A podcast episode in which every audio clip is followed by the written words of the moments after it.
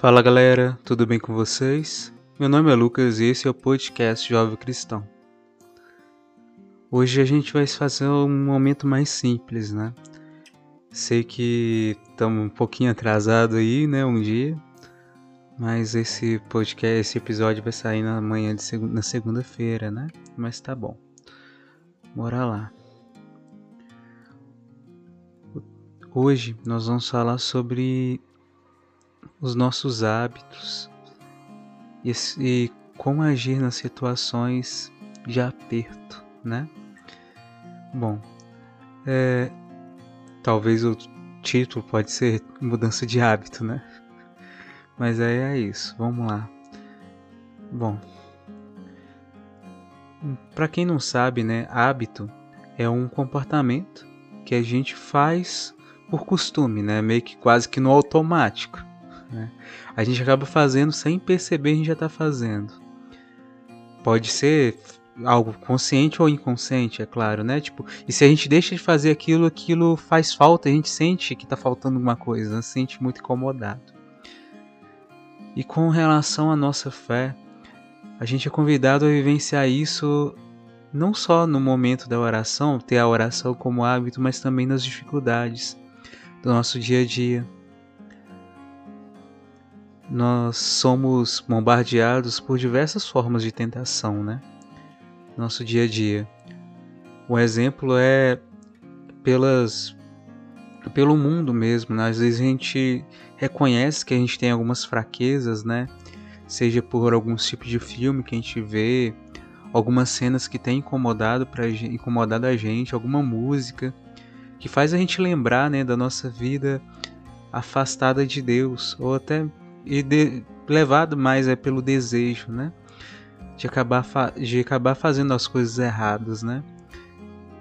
Seja na hora da raiva, porque às vezes o nosso pecado é falar com palavras grossas, né? Grosseiras e acaba ferindo as outras pessoas pela língua, pela fofoca, ou até mesmo o nosso pecado seja o pecado mais pro lado é, sexual, né? Que é sei lá, tipo, ver vídeos, ver imagens, ouvir músicas que levam mais para o lado da sedução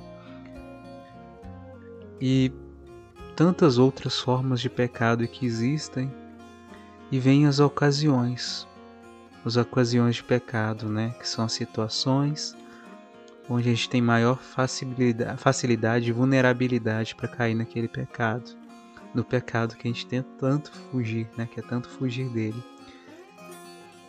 E o que fazer nessas horas e como fazer com que a gente consiga fazer aquilo que deve ser feito nessas horas?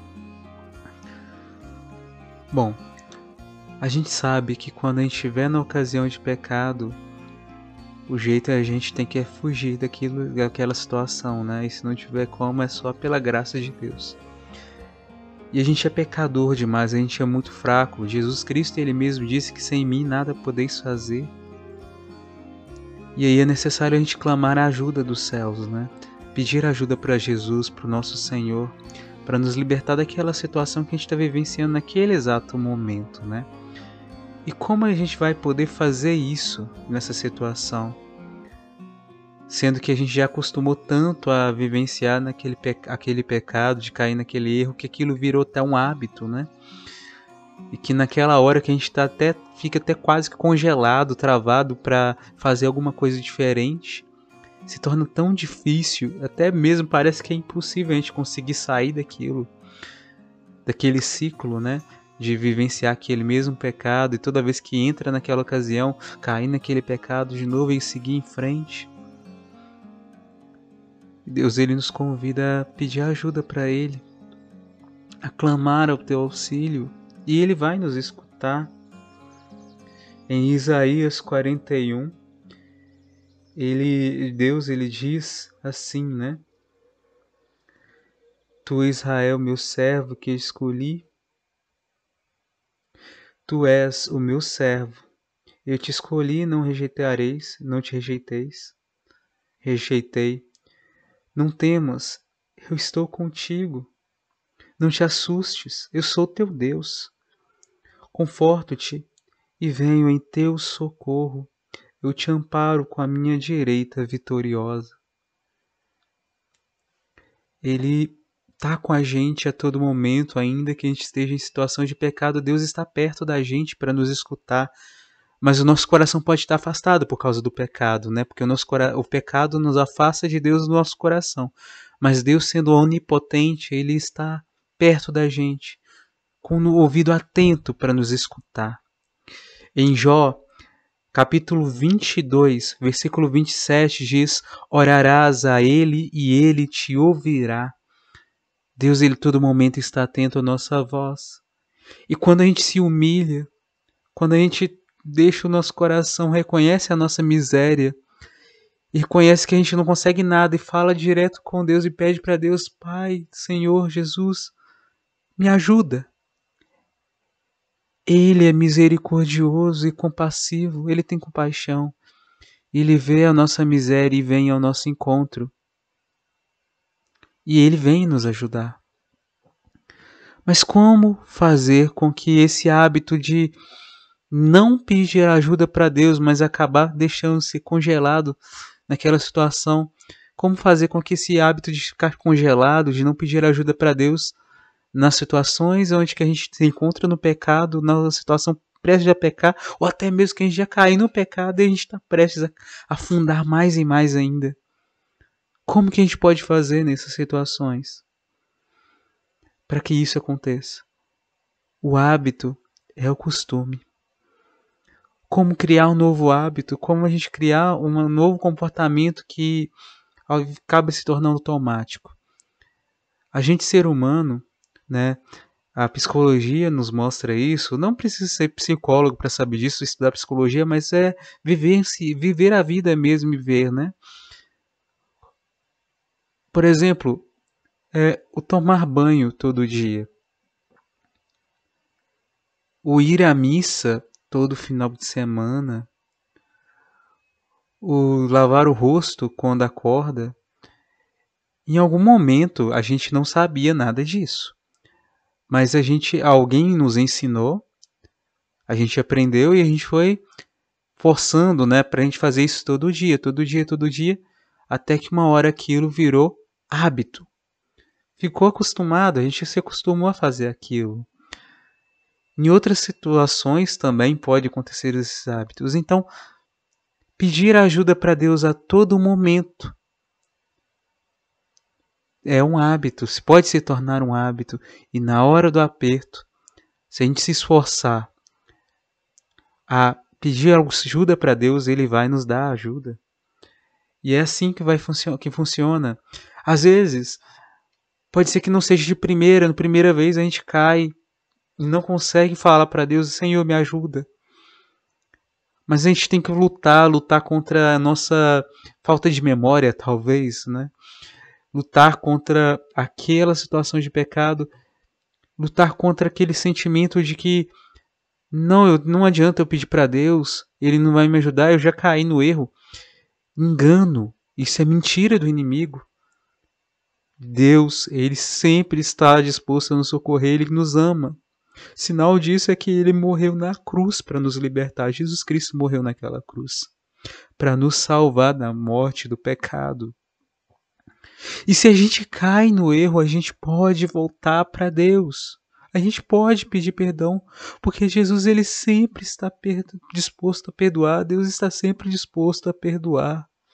O único limite para que a gente, de tempo, que a gente não consiga receber o perdão de Deus, não consiga se arrepender, é só depois da morte.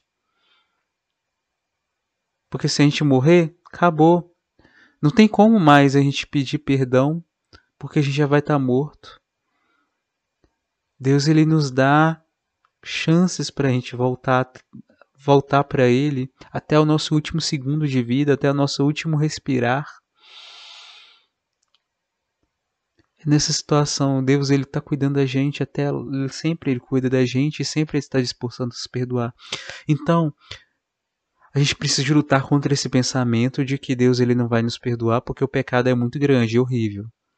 A gente precisa ter vergonha do pecado? Sim, de cometer erros, sim. Mas Jesus, ele sabe de tudo. A gente não precisa de falar com as outras pessoas à nossa volta que a gente cometeu aquele pecado, não. Mas com Deus, a gente tem que ser sincero. Abrir o nosso coração e pedir perdão para Ele. Não precisamos deixar o medo nos dominar. Nós precisamos sim confiar na Sua graça, na Sua misericórdia. E aí, todo momento que a gente presta atenção, que a gente está começando a cair no erro, fala: Jesus, me ajuda, me dá força. E arrumar um jeito de qualquer forma da gente afastar daquela ocasião de pecado. E se depois a gente cair, Senhor, misericórdia, me ajuda a sair daqui.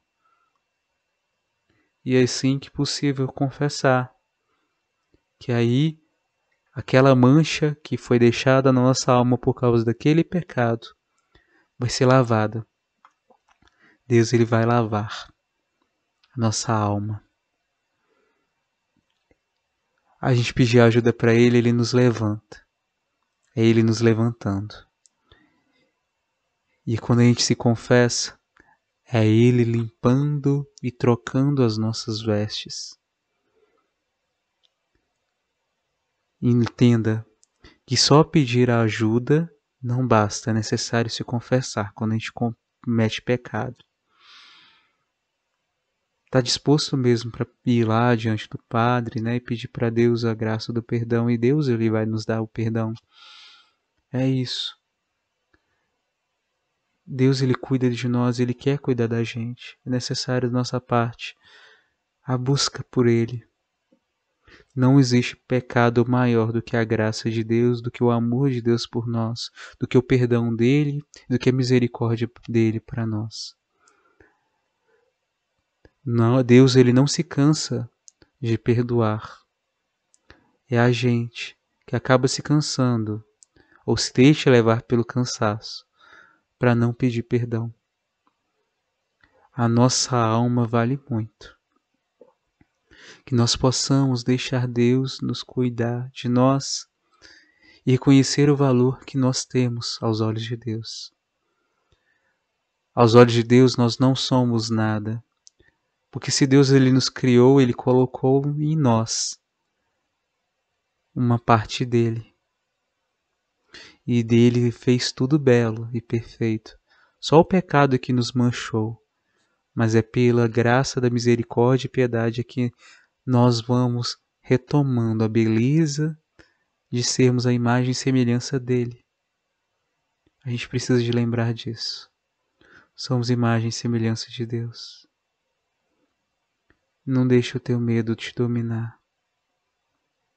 Nem deixa o sentimento de que Deus não vai te perdoar te dominar, porque Deus ele sempre vai te perdoar, sempre vai nos perdoar.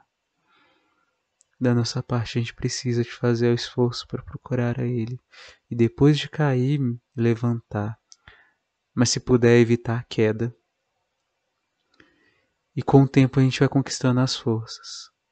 E se a gente reconhece que aquele pecado tem sido muito recorrente, né, a gente tem caído no mesmo erro diversas vezes, a gente precisa de rezar, pedir para Deus a graça de vencer aquilo e ficar atento e se conhecer melhor, para a gente conseguir encontrar estratégias para não cair naquele erro novamente. É isso. O que eu tinha para dizer hoje é isso. E vou deixar uma canção, como é de costume, para a gente rezar junto, tá bom? Fique com Deus. Que Deus abençoe todos vocês, todos nós, né? E a gente se vê. Até a próxima, tá? Tchau. Olha para mim, Senhor. Olha por todos nós que aqui estamos e louvamos. Vamos cantar juntos, bem bonito eu me humilharei, teu nome gritarei, como criança eu serei. Mas olha pra mim, tuas vestes tocarei, da figueira subirei, aos teus pés eu chorarei. Mais uma vez, eu me humilharei teu nome gritarei, criança eu serei. Mas olha pra mim, tuas vestes tocarei, da figueira subirei, aos teus pés eu chorarei. Mas olha pra mim, olha pra mim.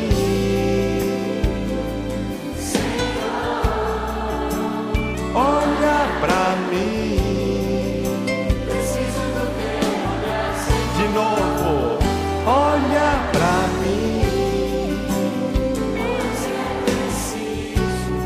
Pois eu preciso do teu olhar. Agora eu quero ouvir vocês cantando.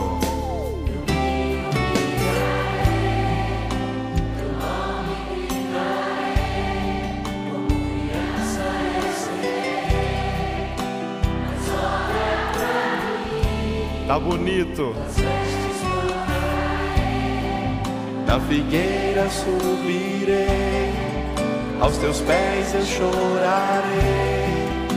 Mas olha pra mim, Juntos. olha pra mim.